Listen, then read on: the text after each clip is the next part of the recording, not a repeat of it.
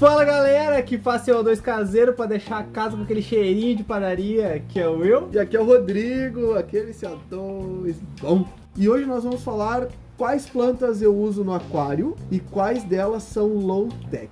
Pre Ah. Prepara os e-mails, prepara os Instagram. Planta low tech é bom, Ó o né? pessoal vindo aí, prepara as mensagens. Não existe planta low tech, é plantas low demand, plantas de baixa demanda. Ué, mas por que não existe planta low tech? Ah tá, vai dizer que tem a planta low tech que não tem Wi-Fi ainda, é só Bluetooth.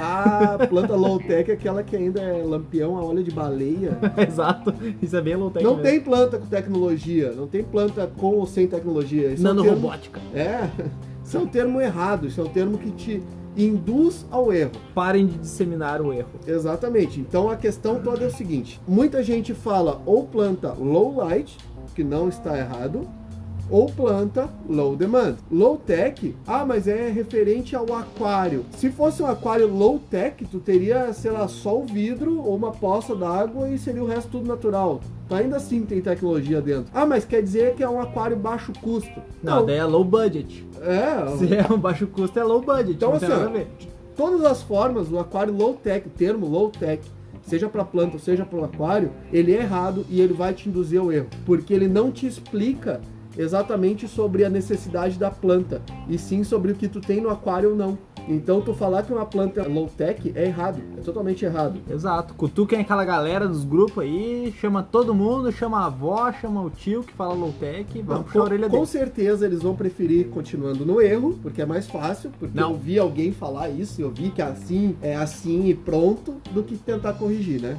É. Então a gente sabe que isso vai acontecer. Mas se tu que tá ouvindo a gente quer falar certinho, quer ter um termo correto e, e saber quais plantas realmente tu vai usar sem o erro, é low demand.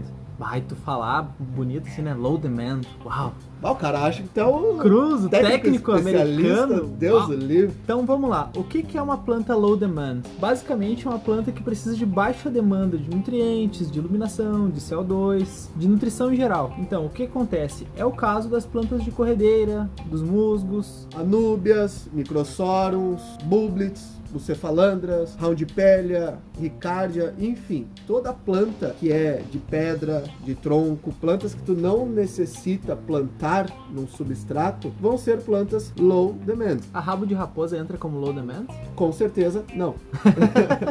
Por que, pessoal, que não entra? Toda planta que tu plantar num substrato, tu plantar no- na areia ali, ela vai necessitar de substrato fértil. Ela vai precisar de nutrição na raiz dela, porque senão ela não seria uma planta que tu precisaria enterrar. Isso é meio óbvio. Se ela fosse uma planta que seria só de fixação, ela daria em pedras, ela daria em troncos, como são as low demand. Um exemplo bem tosco disso é tu pegar qualquer planta fora da água, por exemplo, vou pegar uma pitangueira. Se eu pegar uma pitangueira e plantar num- numa duna, tem o cascalhinho ali, bonitinho, eu posso regar ela todos os dias. Ela Vai ser somente a questão de quando ela vai morrer, não se ela vai morrer. E dentro do aquário é a mesma coisa. Se tu pegar uma planta que tu precisa enterrar e jogar ela só no cascalho ali, é uma questão de quando ela vai morrer e não se ela vai morrer. E não adianta pegar e, ah, mas eu botei aqui, funcionou e tá dando e tá durando um tempão. Aí manda as fotos, a planta toda feia, no modo de sobrevivência, nada nem perto do que realmente ela é e como ela deveria ser. Então, assim, ó, se tu tem uma planta só pra ter, só pra dizer que dá certo, plantar no areião, a planta toda morrendo, perdendo folha, toda amarela, sem nutrição nenhuma, pra teimar contra e dizer, ah, mas dá certo sim, nem vem, nem, nem tenta esse argumento. Isso vale muito para aquelas comunzinhas que o pessoal cria há 40 anos em aquário. E vocês sabem muito bem. Eu duvido que uma pessoa que tenha tido aquário com plantas não tenha posto no mínimo uma valisnéria, uma elodeia Cabomba. ou uma cabomba. Essas três é impossível. Todo aquarista já botou Ah, quem tem mais de porcaria 20 dessa. anos de aquarismo Com e certeza. tinha planta antes, ou era cabomba da Valisnéria ou era lodeia. Aí depois começou a entrar as higrófilas. Ah, mas daí difundiu as higrófilas, que tem uma e, variedade alta. é, e depois tinha gente que vendia até planta que era de fora do aquário, É que não servia, né? Ah, Que era as violáceas. O pessoal vai lembrar aí. Violácea samulus, que era tipo alfacezinha d'água, assim. Sim. Morria uma E beleza. Essas plantas, como a elodeia, a cabomba, a valisnéria, tu vai chegar numa loja e vai perguntar: Ah, eu quero uma planta resistente. A que planta ba- low tech. Uma planta low tech. Aí o vendedor vai te mandar assim: Ah, tem a cabomba aqui, a elodeia, todo mundo leva. Mas o pessoal leva toda hora porque morre toda hora. É Eu- simples. E por que que ela é barata?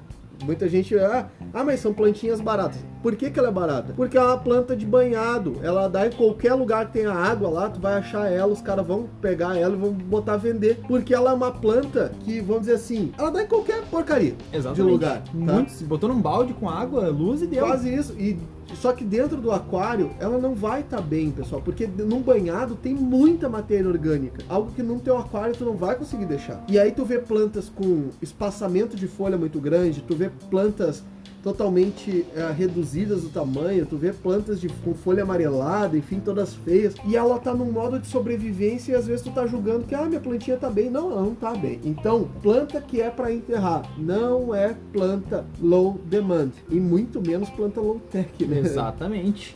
Toda planta, como o próprio Will falou aqui, toda planta ela, ela é um tripé, tá? Ela precisa de um tripé de que, é as séries, que é nutrição, iluminação e carbono. Dependendo da planta, essa nutrição ela vai ser pelo substrato fértil ou pela nutrição foliar, que daí é os fertilizantes líquidos. Na parte da iluminação, as low demand aguentam uma iluminação mais fraca, uma iluminação menor, com menos horas, não precisa ser nada grandioso aí. Tu consegue fazer um, um plantado muito bacana, até com aquelas lâmpadas de rosca que vende no mercado, sabe? Fluorescente mesmo no máximo 9 watts, que senão é muito forte. E LED não, não, é, essa, não é essa regra para LED, tá? Mas tu consegue fazer. E na parte do carbono, tu consegue com carbono líquido. Tem o Flourish Excel, tem outras marcas que tem carbono, enfim. Tu consegue com algo bem simples, consegue ter essas plantas low demand. Já a planta de enterrar, não usa. Então assim, ó, pessoal, ah, eu quero ter planta no meu aquário. Se tu vai usar essa planta para decoração, saiba muito bem que a planta, ela também é um ser vivo. Ela também possui exigências. Se não, o que vai acontecer é que simplesmente essa planta vai morrer dentro do teu aquário. Ela tem um alto potencial para apodrecer a água do teu aquário, consequentemente subir os nitrogenados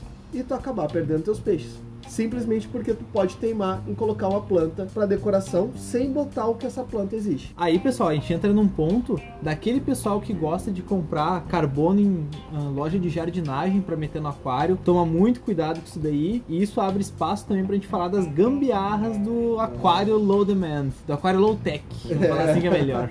É, o low tech é o, é o que dá problema, né? Exatamente. o low, low demand não.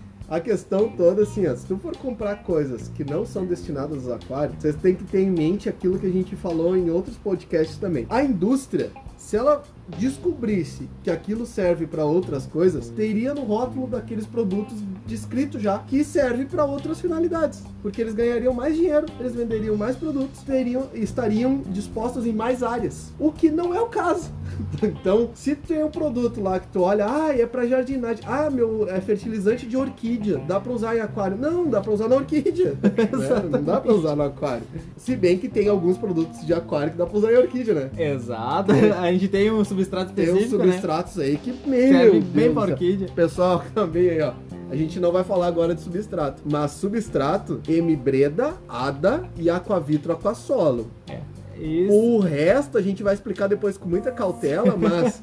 Sem falar nome. Substrato orgânico, substrato fértil, eu posso pegar um areião, botar um pedaço de pau dentro e dizer que ele é orgânico, que ele é fértil. Porque substrato fértil quer dizer qualquer coisa que tenha matéria orgânica no meio. Assim como o CO2 caseiro. Ah, o CO2 recebi, caseiro. é, Além do CO2 caseiro, antes de entrar no CO2 caseiro, eu recebi esses dias, ontem, na verdade, Ah. uma receita de fertilizante líquido para aquário, que é com casca de banana, Ah, café usado, bate tudo no liquidificador e despeja só a aguinha. pô, esse cara é um Esse cara é um engenheiro químico, né, velho? Não, nutre demais a planta. O cara vai salvar o mundo. Eu, assim, ó, ninguém come a casca da banana. Agora quem vai usar no aquário. Come, a, come a banana e ainda usar a É casca que nem o pó de café usado, tu descarta, não. Provavelmente esse cara é o químico da Cica.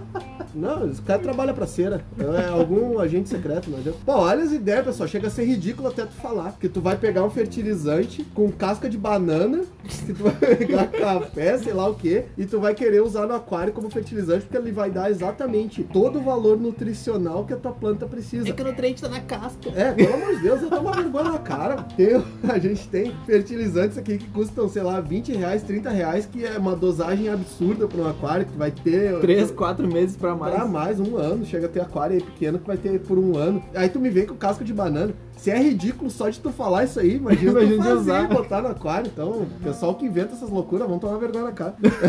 Pelo amor de Deus. E Eu as receitas do o CO2 CO2. caseiro, Ah, né? esse é bom pra caramba. Bom, o CO2 caseiro é bom, porque assim, ó, se não der merda no teu aquário, quem é casado dá merda no relacionamento. Com certeza. Porque se tua mulher não te expulsar de casa, porque vai ficar, cada semana vai ficar tua casa fedendo a padaria, porque tu vai ter que fazer aquela bosta toda semana, Exato. entendeu? Ah, mas dura duas semanas. Não, Ah, oh, nossa, uau, fantástico. A questão do CO2 caseiro, a gente pode fazer uma lista gigante, e a gente vai fazer essa lista gigante, porque a gente vai falar um episódio só sobre CO2 caseiro, mas resumidamente, ele não libera só o carbono para dentro do teu aquário. Não acontece só essa reação É química. fermentação, pessoal. O álcool libera pra dentro do teu aquário. Ah, mas eu tenho a segunda garrafa que filtra, não sei o que. Ah, Não não, não filtra, é rapaz. bem assim que funciona. Tu, não- né, os bioquímicos aí da vida.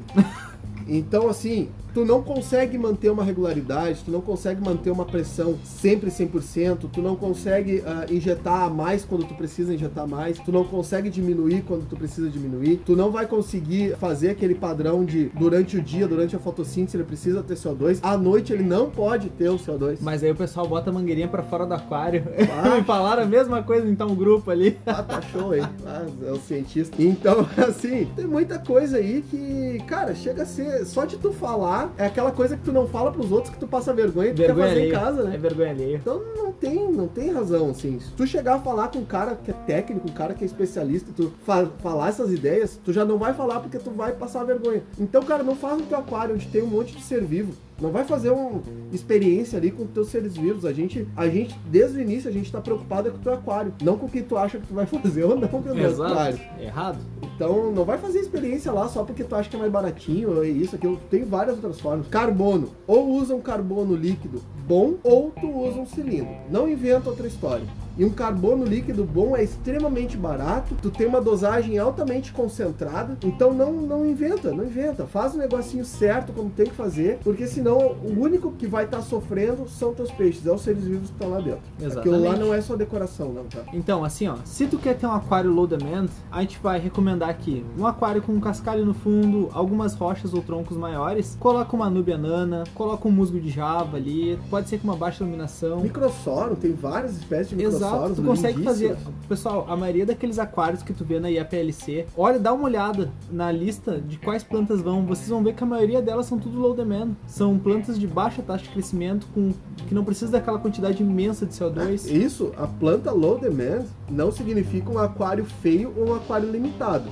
A limitação tá em quem tá fazendo o aquário, muitas Na vezes criatividade. na criatividade. Ah, realmente, ah, eu não consigo criar. Tem muitas pessoas que realmente têm um pouco de dificuldade em criar uma decoração, alguma coisa, mas não é porque é low demand que ele é feio. Inclusive, como o próprio Will falou aqui, muitos aquários de competição, aquários de concurso, usam a maior parte plantas low demand. Exatamente. Então não precisa ter aquele gasto absurdo para te ter um aquário plantado bonito. Não, não precisa mesmo. E esse é o ponto. Se tu quer fazer um aquário plantado bonito, que te dê orgulho, que seja algo show de bola, tu não precisa investir milhares de reais. Com pouco dinheiro, mas com produtos corretos, assim como os outros demais aquários, Exato. tu faz um aquáriozinho muito bem feito, muito bonitinho, um aquário responsável.